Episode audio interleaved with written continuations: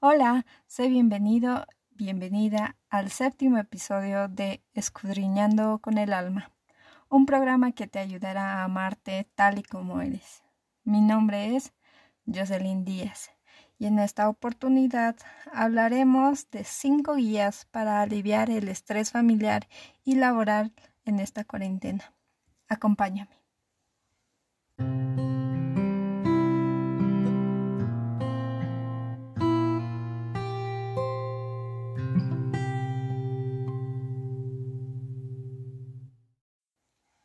Bien, como se los había dicho, hoy hablaremos de cinco guías que se realizó en la Universidad Pontificia Universidad Católica de Chile de la Escuela de Trabajo Social. Eh, se trata de un formato breve, infográfico y centrado en recomendaciones de académicos especialistas en diversas áreas afectadas por esta pandemia. Así, la idea es ayudar a la comunidad a organizarse en temáticas como las tareas escolares, la vida laboral desde la casa, la repartición del espacio en el hogar y el cuidado de adultos mayores e infantes durante esta emergencia sanitaria. Así que empezamos.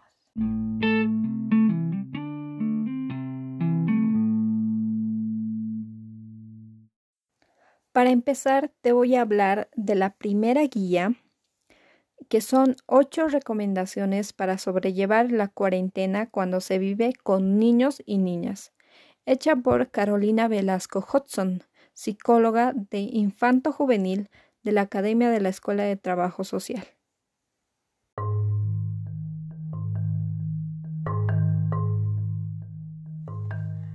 1. Ajuste sus expectativas durante este tiempo. Intente priorizar lo que realmente importa y disminuya las exigencias que impone habitualmente a usted y a los niños o las niñas.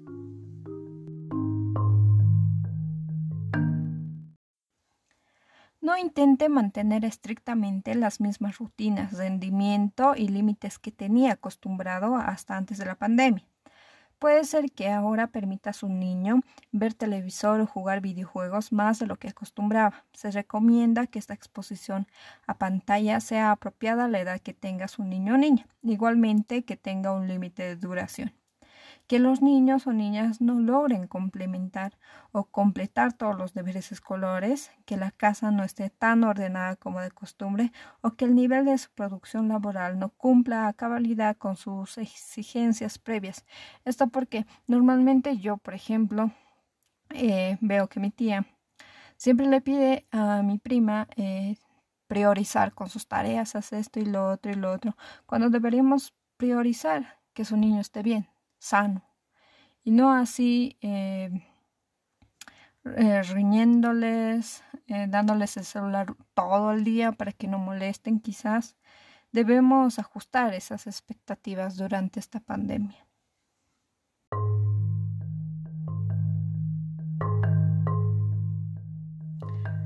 Dos, intente mantener una rutina predecible. Nos estamos acostumbrando a estar tantas horas juntos en casa y menos tener que hacer eh, malabarismo entre los labores de la casa, exigencias laborales y cumplimientos de tareas escolares, dentro de un contexto social estresante y de mucha incertidumbre.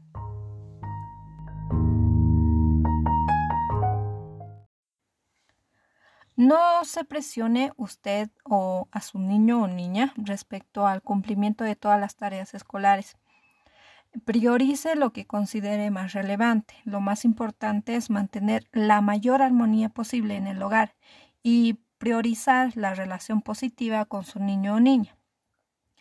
Intente construir junto a su familia un plan de contingencia para este tiempo. Repartan labores domésticas, eh, definan horas de tiempo compartido y personales, turnos para uso de, dispositivos electrónicos si los tiene y todo lo que le parezca posible de organizar con su familia. Este es un tiempo propicio para inculcar otras habilidades como la cooperación en los labores del hogar, donde los niños o las niñas eh, desarrollen la empatía, responsabilidad y mayores niveles de autonomía. Tenga horarios predecibles para levantarse y para las comidas, para los juegos de los niños y, a la, hora de ir a dormir. Dentro de esta rutina, intente mantener horas destinadas al trabajo escolar, sin que este tiempo sobrepase el tiempo de ocio de los niños. Eh, no transforme este nuevo plan de contingencia en una exigencia adicional. Intente mantener sus expectativas acorde al tiempo que, que vivimos. Sea comprensivo, comprensiva con usted y con sus niños o niñas. El plan tiene que estar acorde a las posibilidades de usted y de su familia.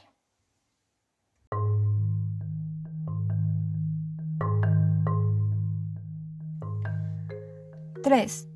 Disminuya la exposición a medios de comunicación y redes sociales donde se muestre constantemente noticias sobre la pandemia, contagios y muertes. Esto no aumentará su nivel de información, sino más bien lo asustará y aumentará sus preocupaciones.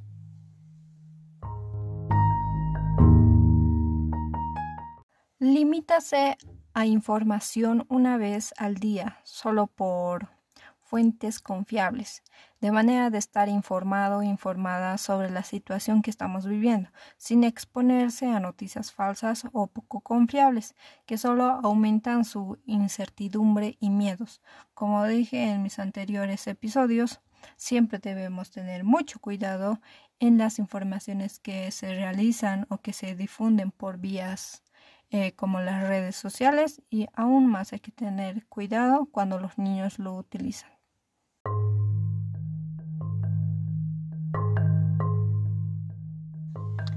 4. Converse con su familia sobre la situación que estamos viviendo y las maneras en que podemos cuidarnos, sin que esto alarme de manera o innecesaria a sus niños o niñas.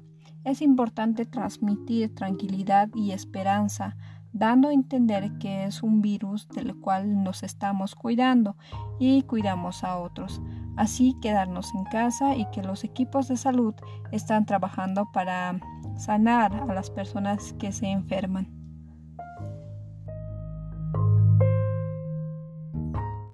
Limite la información que entrega a las características de cada niño a su edad y especialmente a las preguntas que él o ella le hagan. Oriente su entrega de información a aclarar dudas y corregir información errónea o malos entendidos que pueden tener sus niños. No exponga a sus niños a noticias e información en redes sociales que puedan aumentar sus miedos.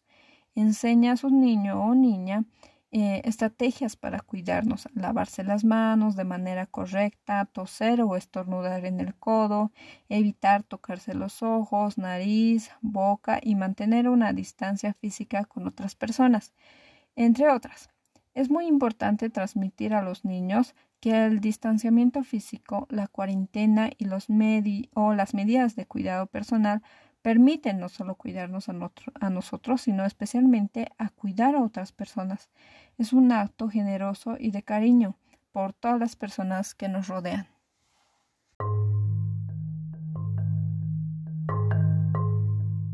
Cinco. Promueva que sus niños niñas expresen sus sentimientos y preocupaciones. Esto puede ser por medio de dibujos, juegos o conversaciones.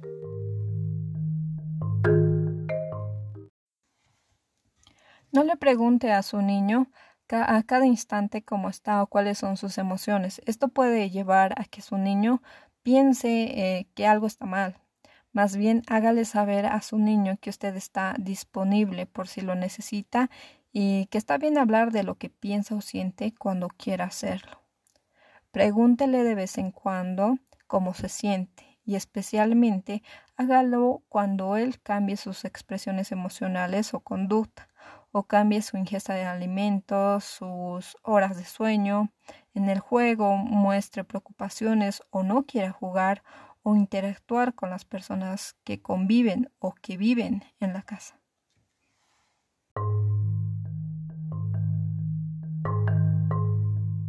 Seis. Explore y ponga en práctica estrategias que aumenten la calma y tranquilidad tanto suya como la de sus niños y niñas que viven junto a usted. Si usted se siente seguro, segura, ayudará a su niño a sentirse seguro.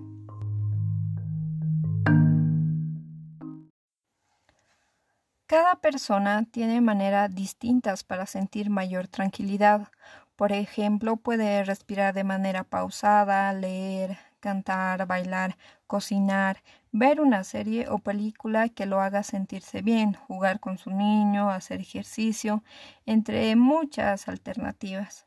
No aumente su consumo de comidas altas en calorías, alcohol o medicamentos no recetados por un médico.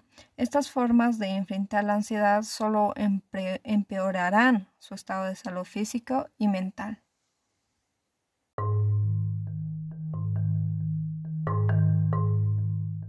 7.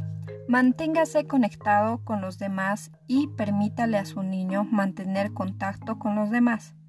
Puede llamar a sus amigos, hacer videollamadas o mediante video por alguna de las plataformas en Internet. Intente hablar con otros adultos al menos una vez al día, de manera que pueda compartir sus sentimientos y preocupaciones con personas de su confianza. Permítale a su niño hablar con sus amigos o amigas y familiares por teléfono, videollamada o por plataformas digitales, de manera que mantenga el contacto con sus seres queridos de manera constante. No se aísle más de lo que conlleva la cuarentena. Todos estamos viviendo tiempos difíciles y es necesario mantenernos unidos, aunque sea a la distancia, con nuestros seres queridos.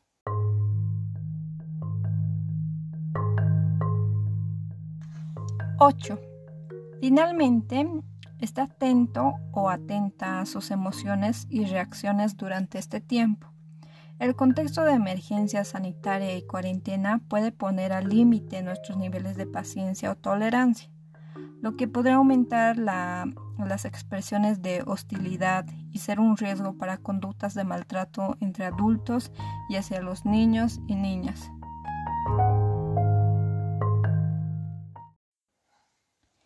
Cuando crea que está aumentando su malestar, antes de llegar al punto de no poder controlarse, lleve a cabo las estrategias que aumentan la calma. Contáctese con alguien de confianza para hablar de cómo se siente o llame a los teléfonos disponibles para hablar con profesionales que le ayudarán a buscar formas para enfrentar sus dificultades. No se avergüence por sentir que la situación sobrepasa sus niveles de tolerancia. Es más normal sentirse así en ocasiones y lo más saludable es buscar apoyo para afrontar estos momentos. Como les decía anteriormente en mi primer episodio, es normal, está bien el no estar bien. Así que si usted siente que todo esto sobrepase, comuníquese con algún profesional o hable con sus seres queridos.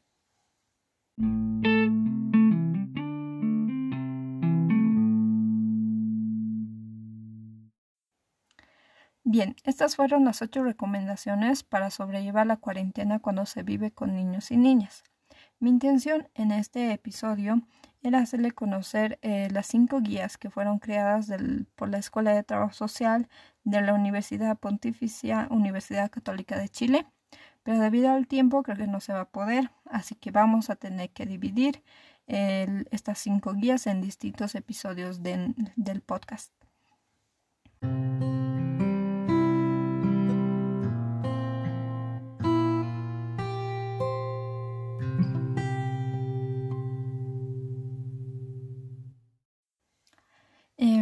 Esperando que este episodio haya sido de tu agrado y que la primera guía te haya ayudado en algo. Me despido. Esté atento a los siguientes episodios ya que voy a ir hablando de los cuatro siguientes guías que no podemos hablar hoy. Eh, me despido. Mi nombre es Jocelyn Díaz. Nos vemos en un próximo episodio. Gracias.